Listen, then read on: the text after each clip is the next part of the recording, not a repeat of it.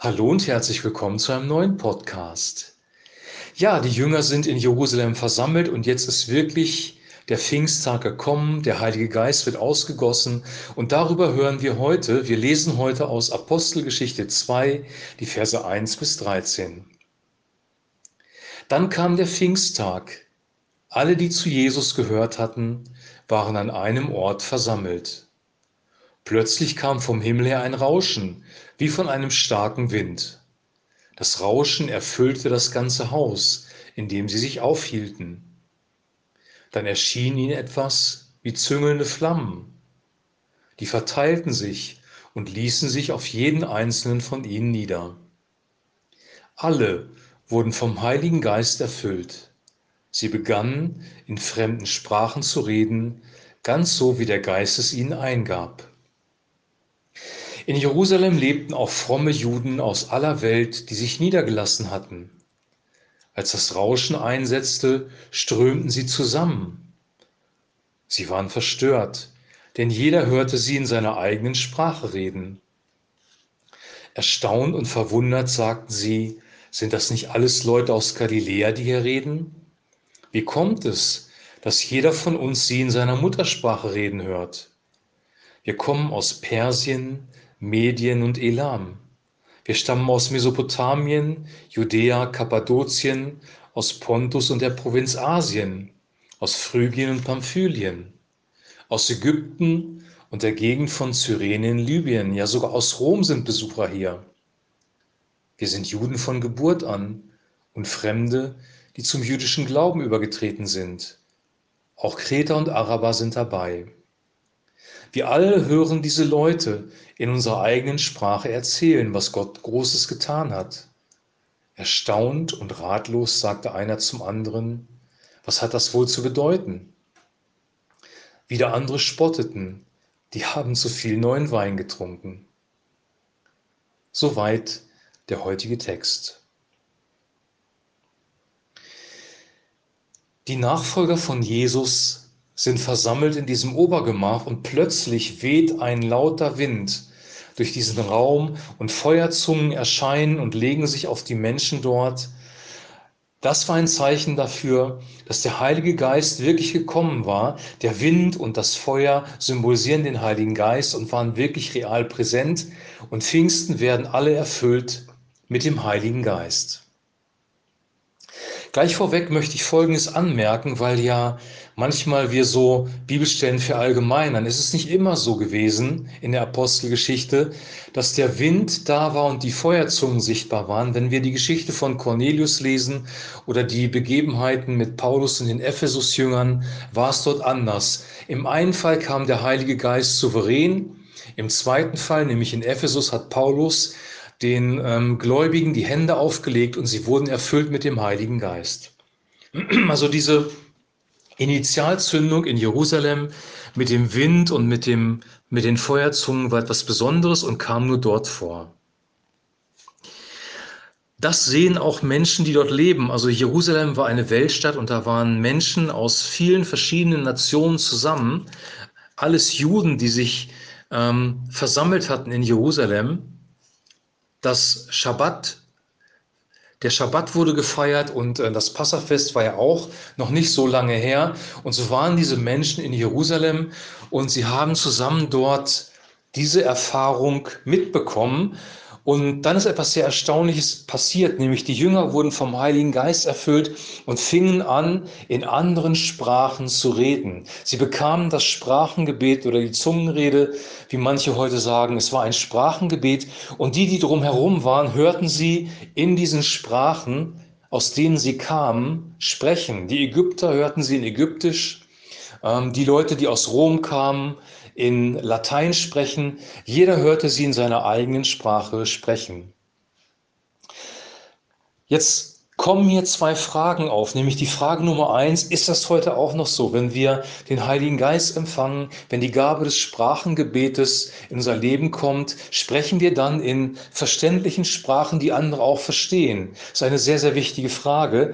Und die zweite Frage ist, was hat es damit auf sich, dass die Anwesenden das Ganze überhaupt verstanden haben? Und da gibt es zwei verschiedene Möglichkeiten.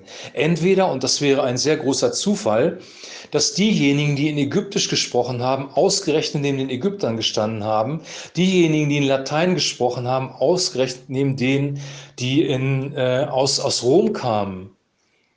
Also jedem wurde praktisch derjenige zugeordnet, der die entsprechende Sprache spricht.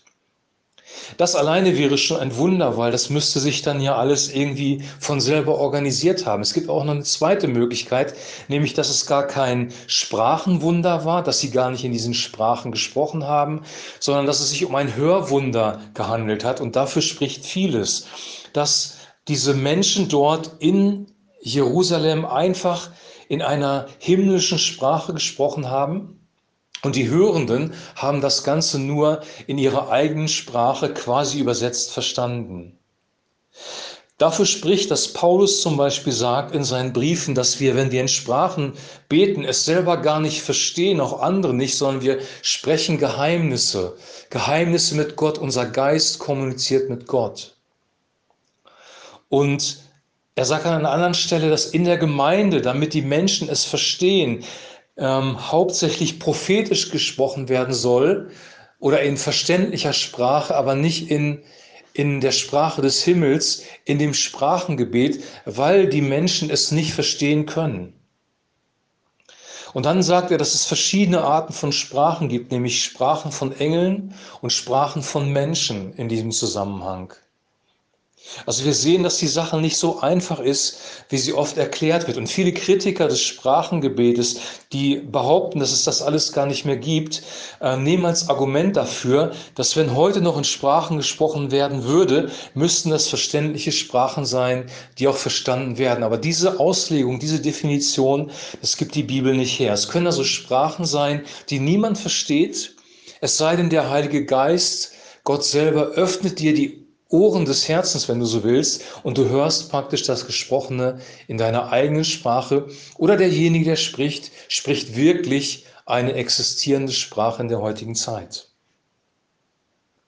Genauso wie wir bei der Wahl des Matthias gesehen haben, dass einfache Interpretationen, die wir oft da hineindeuten, nicht immer ähm, der Realität entsprechen müssen, so ist es hier auch.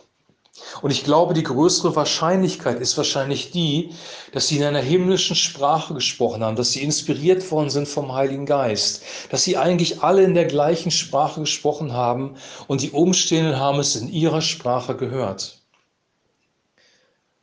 Und jetzt möchte ich noch einen Gedanken ins Spiel bringen. Wie kam es überhaupt, dass, dass Menschen in verschiedenen Sprachen gesprochen haben. Die Bibel spricht von diesem Turmbau zu Babel, wo die Menschen sich erhöht haben, sein wollten wie Gott. Sie wollten selber ihr Schicksal in die Hand nehmen. dann hat Gott diesen Turm zerstört und die Sprachen dort verwirrt und so sind die Sprachen entstanden.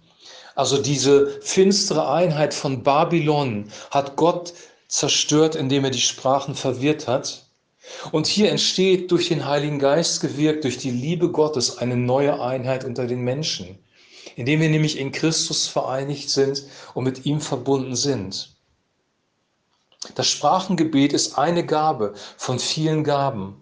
Und Paulus sagt, dass das Sprachengebet eine Gabe ist, die uns selber aufbaut und die wichtig ist. Wenn du in Sprachen sprichst, in neuen Sprachen sprichst, es selber nicht verstehst, Dinge sprichst, die über deinen Verstand hinausgehen, es ist wichtig, das zu tun, weil unser Verstand, unsere eigene Sprache ist begrenzt. Es gibt im Griechischen zum Beispiel Worte, die wir im Deutschen gar nicht ausdrücken können. Und umgekehrt gibt es in Deutschen Begriffe, die es in anderen Sprachen nicht gibt. Unsere Sprache ist limitiert. Und wir können bestimmte Empfindungen des Herzens und Gedanken gar nicht in Worte fassen. Wir sagen auch so ähm, sprichwörtlich, ich kann das jetzt nicht in Worte fassen, was ich empfinde. Der Heilige Geist hilft dir dabei, es in Worte zu fassen. Er drückt die innersten Empfindungen deines Herzens aus. Diese Gabe, die in dich gekommen ist, drückt etwas aus, was du mit deiner deutschen Sprache oder deiner englischen Sprache nicht ausdrücken kannst. Und jetzt kommt hinzu, dass Paulus sagt, das Sprachengebet baut uns selber aus. Und da wird ein, ein Begriff benutzt im Griechischen, der bedeutet, ein Haus neu aufzubauen, neu zu bauen oder ein Haus, das zerstört ist, wiederherzustellen. Wenn dein Leben zerstört ist, wenn es Dinge gibt, die zerbrochen sind in deinem Leben, dann ist diese Gabe dafür da, um dich wieder aufzubauen. Und diese Auferbauung, die brauchen wir für unserem Leben, für unser Leben. Wir sehen bei den Ephesus-Jüngern, dass nicht jeder, der gläubig wird, sofort diese Gabe bekommen hat. Es ist kein Automatismus, dass der Heilige Geist in der ganzen Fülle mit allen seinen Gaben in dir ist, wenn du an Jesus glaubst, sondern Paulus musste den Ephesus-Jüngern die Hände auflegen, damit sie die Gabe des Heiligen Geistes empfangen und in diesen Gaben wirken konnten. Und auch wir können heute Gott um diese Gaben bitten und diese Gaben empfangen. Die Gaben des Heiligen Geistes werden Charisma genannt, Charismata genannt.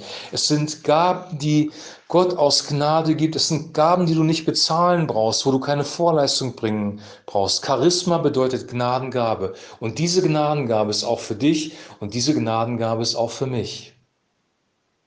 Ich möchte einfach unsere Vorstellung erweitern, was das Wirken Gottes angeht. Wir haben manchmal so feste Vorstellungen, wie Dinge passieren müssen. Aber Gott hat es auf unterschiedliche Art und Weisen getan. Hier hat er mit Feuer und mit Wind den Heiligen Geist auf, ausgegossen auf die Menschen, die da waren. Im Haus des Cornelius geschah es durch eine Predigt, dass der Heilige Geist viel und die Menschen erfüllten, erfüllte und bei Paulus und den Ephesus-Jüngern geschah es durch Handauflegung. Es gibt keine es gibt keine magische Formel, kein Muster, das wir anwenden können, sondern Gott ist souverän. Aber eins ist klar, er möchte dem Leib Christi, der Gemeinde, die Gaben geben. Und dem einen gibt er diese Gabe und dem anderen gibt er eine andere Gabe. Nicht jeder hat die Gabe der Heilung, nicht jeder hat die Gabe der Prophetie. Nicht jeder hat die Gabe, Worte der Weisheit zu sprechen. Jeder bekommt unterschiedliche Gaben. Und alle Gaben manifestieren sich im Leib Christi, welches die Gemeinde der Kirche ist. Aber wir können uns ausstrecken nach den Gaben, das sagt der Apostel Paulus. Und wir können uns auch ausstrecken nach dem Sprachengebet, weil dieses Sprachengebet unser Leben aufbaut und uns Dinge offenbart, die wir so vielleicht nicht erkannt haben. Wir bekommen eine neue Dimension des Lebens hinzu durch den Heiligen Geist. Und diese Dimension, die wünsche ich dir und die wünsche ich auch mir in ihrer ganzen Fülle.